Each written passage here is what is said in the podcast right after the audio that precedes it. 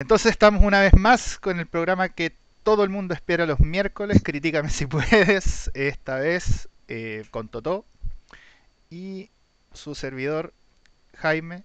Esta vez vamos a revisar la película de Big Lebowski. Digámoslo en español, por el Gran Lebowski. El Gran Lebowski, perfecto. Ya, esta película se estrenó el 6 de, de marzo perdón, de 1998 Está dirigida por los hermanos Cohen y tiene un cast de lujo. Está, estamos viendo aquí, Jeff Bridges. Está además John Gottman, Julian Moore, Steve Buscemi. No, no sé, Buscemi. Buscemi. Es con SH, Buscemi. Sí. Buscemi. David Huddleston, Philip Seymour Hoffman y la Tara Reid. Y además tiene, no como en el, bueno, igual sale como en el cast, a Sam Elliott, que es el narrador de, esta película. De hecho, por ahí salían las imágenes. Sí. Eh, ahora, como siempre, pasamos a una pequeña descripción de la película.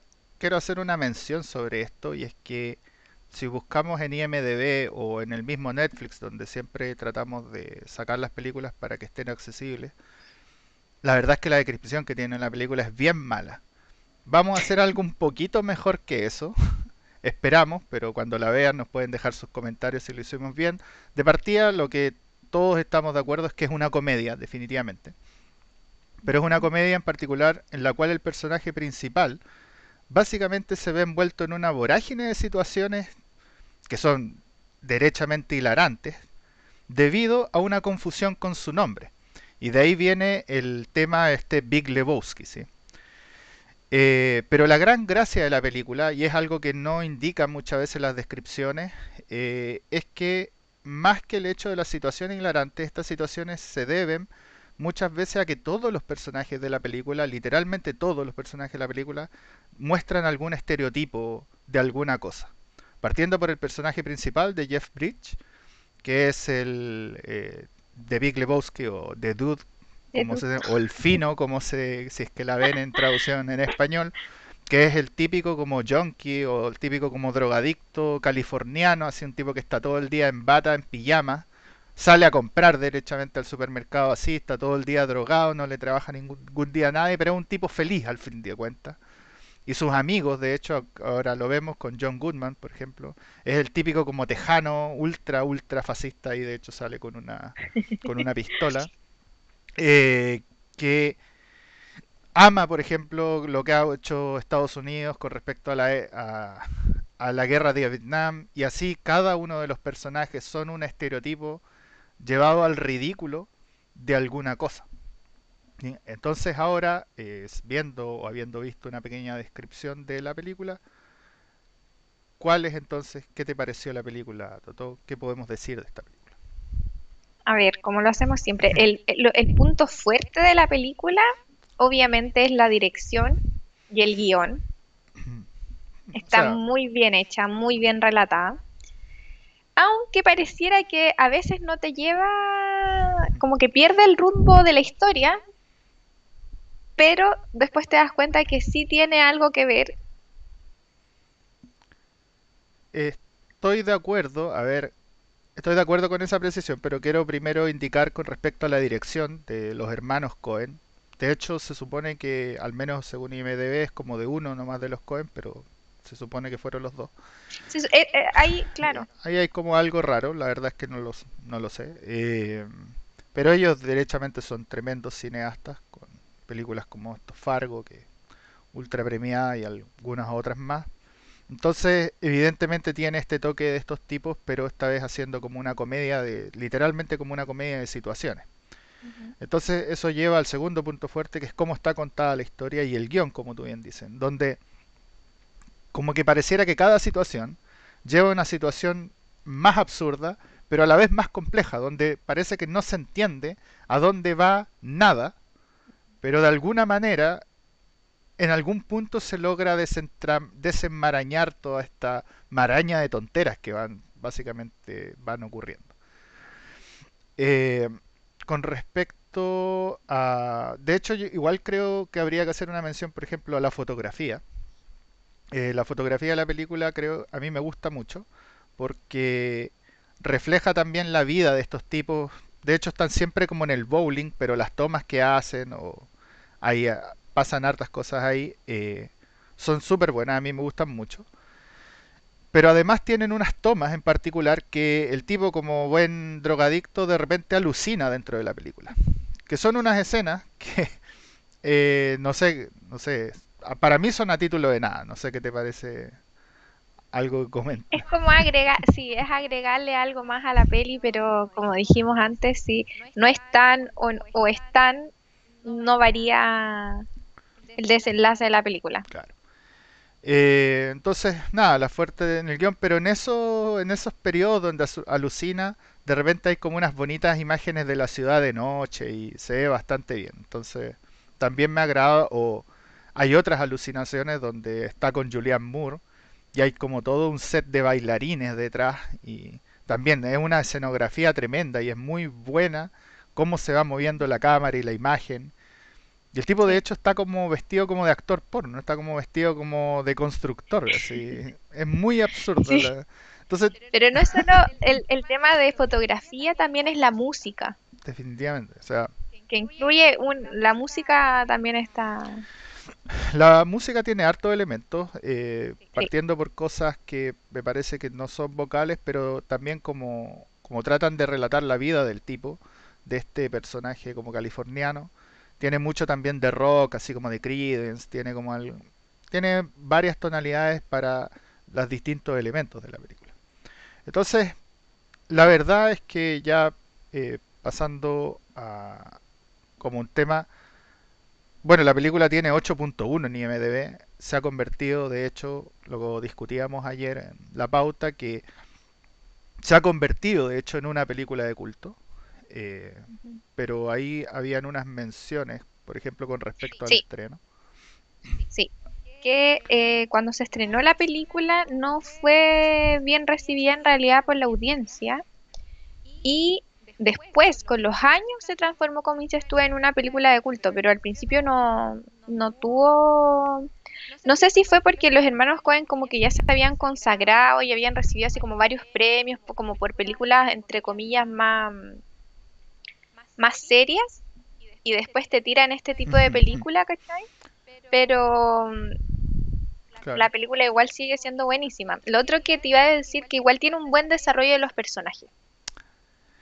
Ese también es otro punto. De hecho, o sea, de hecho la película parte, mm, sin spoilear, pero con el tipo yendo en pijama al supermercado, que y es literalmente eso te da inmediatamente una precisión de qué es el tipo, así como que está casi que fumándose un pito dentro del super mientras está comprando leche para sus clásicos rusos blancos. Entonces yo estoy muy de acuerdo, tiene una buena eh, desarrollo de prácticamente todos los personajes. Todos los personajes tenían algo más de lo que de lo que muestran incluso al principio. Por ejemplo, hay unos empresarios por ahí, hay gente que evidentemente uno le va cambiando la idea de quiénes son mientras va transcurriendo la película. Así que definitivamente tiene eso.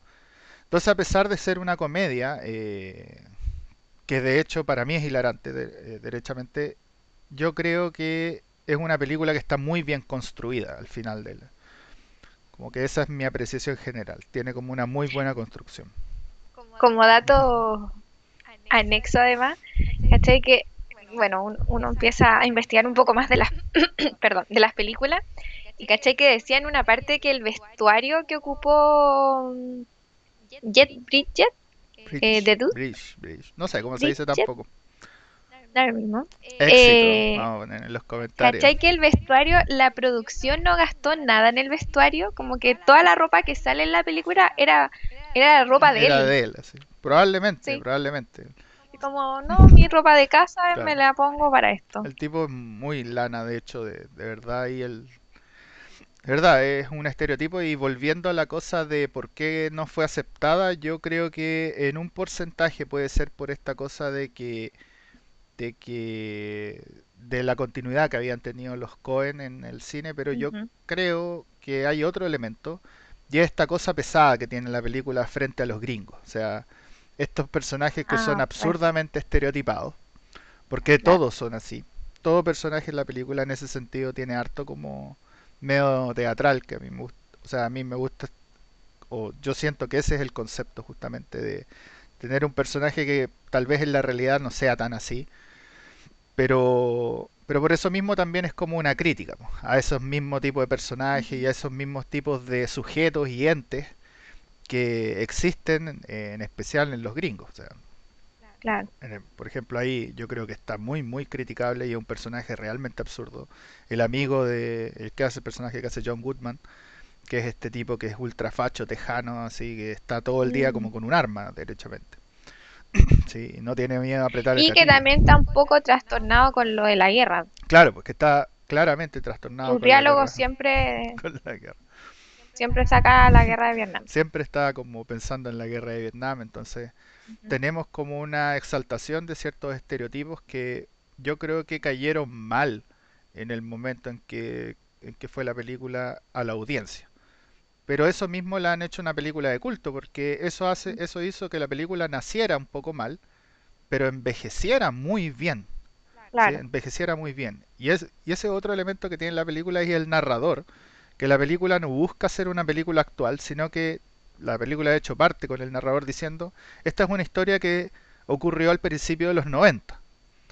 Y uno puede entender la historia y mirarla desde esos puntos. O sea, ese, a mí me encanta eso porque a veces cuando uno ve, uno ve una película noventera con los ojos del 2020, uno siente, oye, esto como que no, no está bien porque no es actual o no sé qué. Pero esto no busca, la película no busca eso tampoco, sino que te dice, oye, si queréis ver esta película, tenéis que poner tu cerebro en los 90. Tenéis que entender esto. Entonces también juega con eso y yo creo que lo hace bien. Eh, Así que nada, yo creo que esos serían como los puntos fuertes. No sé si tiene tantos puntos débiles la película, de hecho yo la considero una para mí una obra maestra. Por algo tiene 8 puntos tanto en IMDb, que es al menos mi referencia más importante. Hay hartas más, pero yo es la como en la que más confío al menos.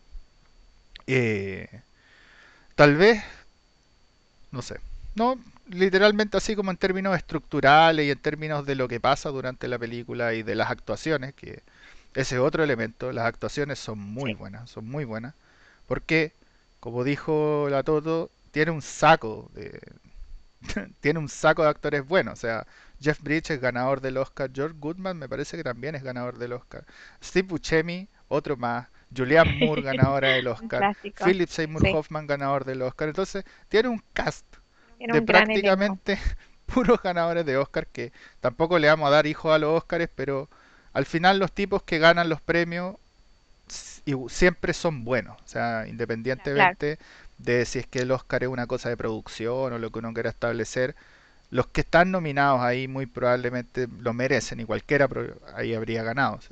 Entonces, tiene un cast tremendo y se nota, o sea, se nota, se nota la realidad porque de hecho, hay diálogos incluso.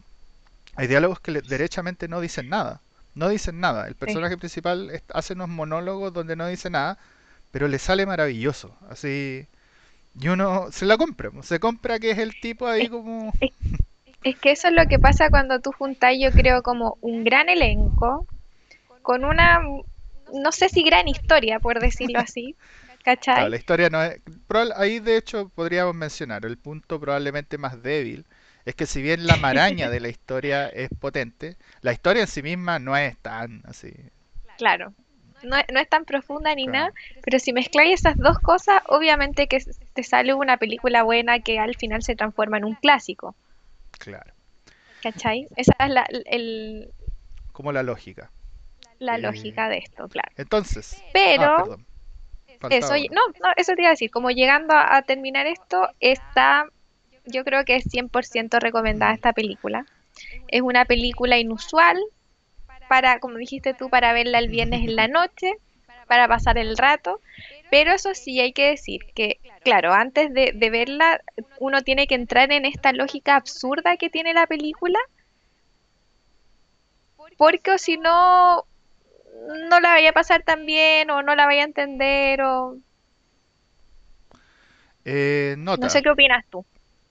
Eh, sí, ah, no, no, yo, a ver, entonces, antes de la nota, uy, están pasando cosas acá, raras. Sí, no sé, es que está pasando algo con la transmisión, Problemas perdón. técnicos.